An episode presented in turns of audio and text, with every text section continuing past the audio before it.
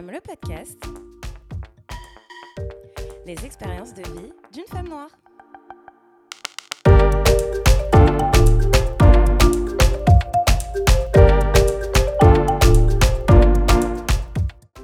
Merci de me retrouver pour cette deuxième saison de Noir et Femmes.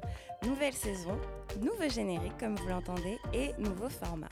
En effet, bien que j'adore recevoir des invités dans le podcast, malheureusement, le format entrevue devenait assez compliqué pour moi à organiser. J'ai donc décidé de le mettre de côté pour le moment et de me concentrer sur le format solo. Donc dorénavant, les épisodes du podcast seront euh, similaires à la chronique Food for Thought que j'avais, donc des épisodes courts de 10 à 15 minutes où je parlerai sur un sujet précis. Et aujourd'hui, j'ai décidé de vous parler de la bonne noire versus la mauvaise noire. Alors, qu'est-ce que j'entends par la bonne noire versus la mauvaise noire? Je vais vous prendre un exemple très concret, vous allez comprendre. Vous voyez la série Insecure? Si vous ne voyez pas, je vous ordonne d'aller regarder de ce pas. je plaisante. Je m'y suis mise il y a vraiment pas longtemps et je sais que j'ai raté, mais croyez-moi, ça vaut le coup. Dans la saison 1 d'Insecure, Molly, qui est la meilleure amie du personnage principal Issa, travaille dans un cabinet d'avocats.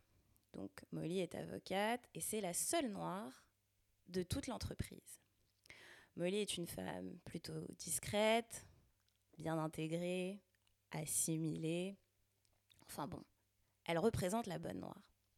Puis arrive une nouvelle stagiaire, Rashida.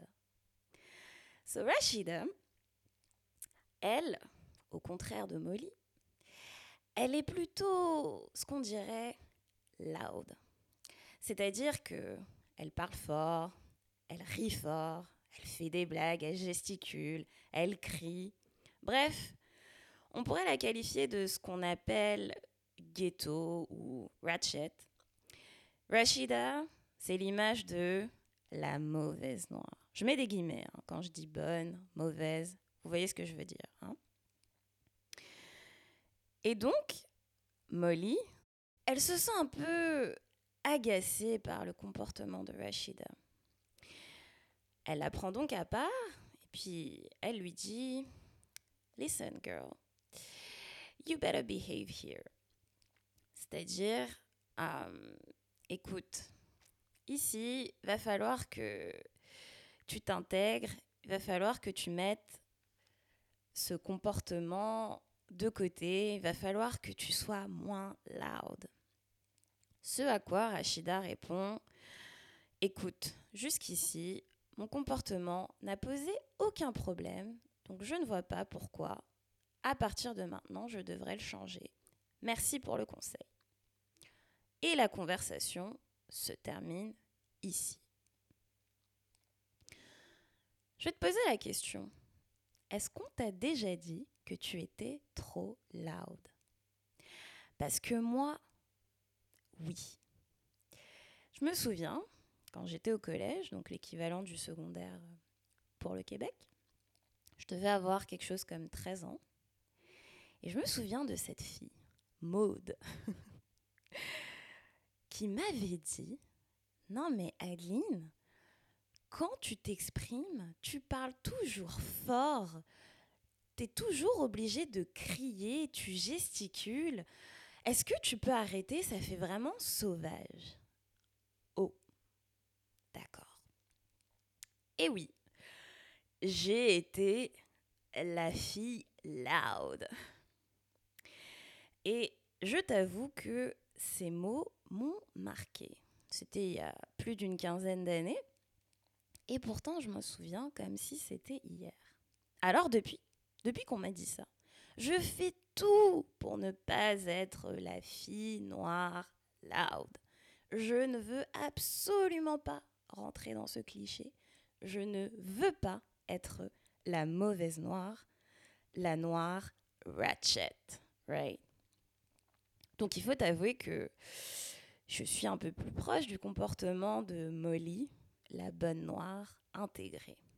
Et d'ailleurs, pour en revenir à une sécure, il s'avère que la direction approche Molly direction incarnée évidemment par une femme blanche. Donc cette femme blanche approche Molly et lui demande d'aller parler à Rashida en lui disant que il faudrait que son attitude change puisque apparemment son attitude ne fit pas avec celle de l'entreprise. Donc elle s'adresse à Molly afin que Molly aille convaincre Rashida de changer son comportement et d'avoir un comportement un peu plus bonne noire, right? L'argument aussi que cette femme blanche utilise, c'est Ah, tu sais, toi aussi, tu as été une stagiaire, tu es passée par là. Mais ce qu'elle a envie de dire, dans le fond, ce que ça veut dire, c'est Écoute, va parler à ta sœur noire. Hmm? Molly s'y refuse et elle expliquera, quand elle expliquera cette histoire à une autre personne, elle dira J'ai pas eu envie de le faire parce que je n'ai pas voulu être la noire de maison ou explicitement la négresse de maison. Et quand elle explique ça, elle fait référence au film Django. Vous vous rappelez Django Unchained? Et elle fait référence au personnage joué par Samuel L. Jackson, le fameux nègre de maison. Et ce fameux nègre de maison, qu'est-ce qu'il fait?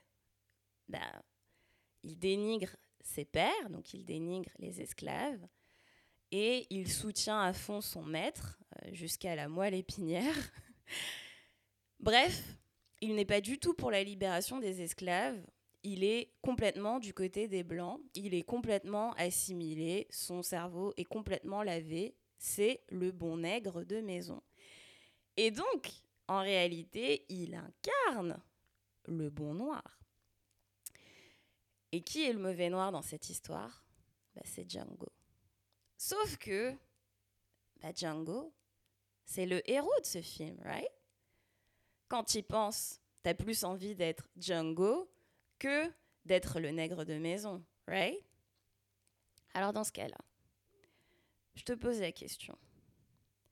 Qui est le bon noir et qui est le mauvais noir dans ce contexte? La réalité, c'est que tu n'es ni la bonne ni la mauvaise noire. Parce qu'en fait, ce concept de bonne et de mauvaise noire, c'est un concept réducteur, irrespectueux et raciste. Je te rappelle que durant la période esclavagiste, les Noirs étaient considérés comme inférieurs aux animaux. Tu sais, quand on dit bon chien, ah oui, il est bon, il est bon le chien. Ça veut dire que il obéit, il écoute, il ne défie pas ton autorité. Eh ben, le bon nègre, c'est la même chose. C'est le nègre qui obéit à son maître, qui ne défie pas son autorité, tandis que le mauvais nègre, c'est celui qui se rebelle. Voyage dans le temps, esclavage aboli, les Noirs sont libres et, normalement, considérés comme des citoyens comme les autres. Mais non, tu sais très bien dans quel monde on vit. Leur texture de cheveux dérange, leur accent dérange, leur langue maternelle, s'ils en ont une, qui soit ni français ni l'anglais, dérange. Bref, les Noirs dans les pays occidentaux eh ben, ils dérangent. On va bien leur faire comprendre que si ils veulent être acceptés et intégrés dans cette société, eh ben, ils vont devoir s'assimiler. Et oui, ils vont devoir adopter le comportement de la majorité. Ils vont devoir ressembler à la majorité blanche. Si tu es né en France comme moi, le royaume de l'assimilation, tu vois très très bien de quoi je parle. Ce pays universaliste, anti-communautarisme, qui prône le soi-disant vivre ensemble avec le fameux slogan Black, blanc, beurre. Seulement, le slogan Black, blanc, beurre, c'est sans le bruit et les odeurs. Crois-moi, on ne choisit pas de s'assimiler. On y est forcé. Pour trouver un emploi, un logement, décrocher un diplôme, on doit se comporter comme les Blancs. Bienvenue en Occident. Ensuite, ben, dans la vraie vie, euh, il existe des femmes noires, discrètes, timides, introverties. Et ça n'a absolument rien à voir avec leur couleur de peau. C'est juste leur personnalité. Mais en fait, tu sais, cette société, elle nous catégorise tellement, elle nous voit comme un ensemble, elle nous déshumanise tellement que elle ne voit pas que chacune d'entre nous est un individu à part entière et a une personnalité et des traits de caractère qui lui sont propres. J'ai une amie à qui on a fait le reproche d'être discrète, timide, introvertie, de ne pas incarner cette femme loud, euh, extra, euh, euh, qui parle fort, jusqu'à lui faire douter de est-ce qu'elle a quelque chose qui ne va pas chez elle, est-ce qu'elle est véritablement noire? On lui a dit ça, mais attends, est-ce que tu es une vraie noire? Parce que comment ça, toi, tu es timide, tu es discrète? Mais attends, qu'est-ce que ça veut dire? Ça veut dire que être une femme noire, c'est être automatiquement loud? Pardon? En fait, tu sais, avant d'être une femme, d'être noire, tu es un être humain. Et c'est ça, en fait, que la société oublie. C'est que nous sommes des êtres humains avant toute chose. Et le problème, c'est que bah, la société te voit comme une femme noire avant tout. Tu es une femme et tu es noire. C'est ça que l'on voit avant toute chose, mais on ne voit pas ta propre personne.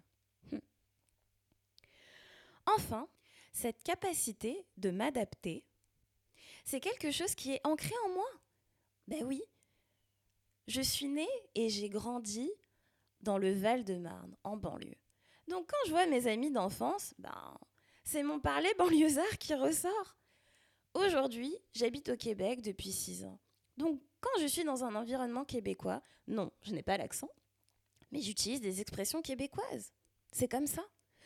Quand je suis avec mon groupe d'amis antillais, j'essaye de sortir quelques mots de créole parce que je suis dans un environnement où on parle créole.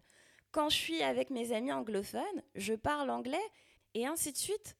Ça n'a absolument rien à voir avec ma couleur de peau ou une quelconque volonté de passer pour la bonne noire. C'est juste qui je suis, c'est juste d'où je viens, où j'ai grandi, mes origines, où j'habite, avec qui je travaille. Enfin, c'est juste ma culture dans son ensemble. Et je ne suis ni une bonne ni une mauvaise noire. Je suis tout simplement moi. Donc toi qui m'écoutes, sache que tu as tout à fait le droit d'être discrète, euh, timide, introvertie, comme tu as tout à fait le droit d'être extra, d'être loud, de gesticuler, d'être divertissante. Enfin bon, sois juste toi et sois fidèle à toi-même, à ta personnalité, tes traits de caractère, à ta culture, à d'où tu viens, à où tu habites, c'est ce qui fait de toi un être à part entière. Merci d'avoir écouté cet épisode. J'espère qu'il vous a plu, vous a donné envie de réfléchir. Et en attendant, prenez soin de vous. Et n'oubliez pas, être une femme noire, ce n'est ni un choix, ni une fatalité, mais une chance et un bienfait. À bientôt!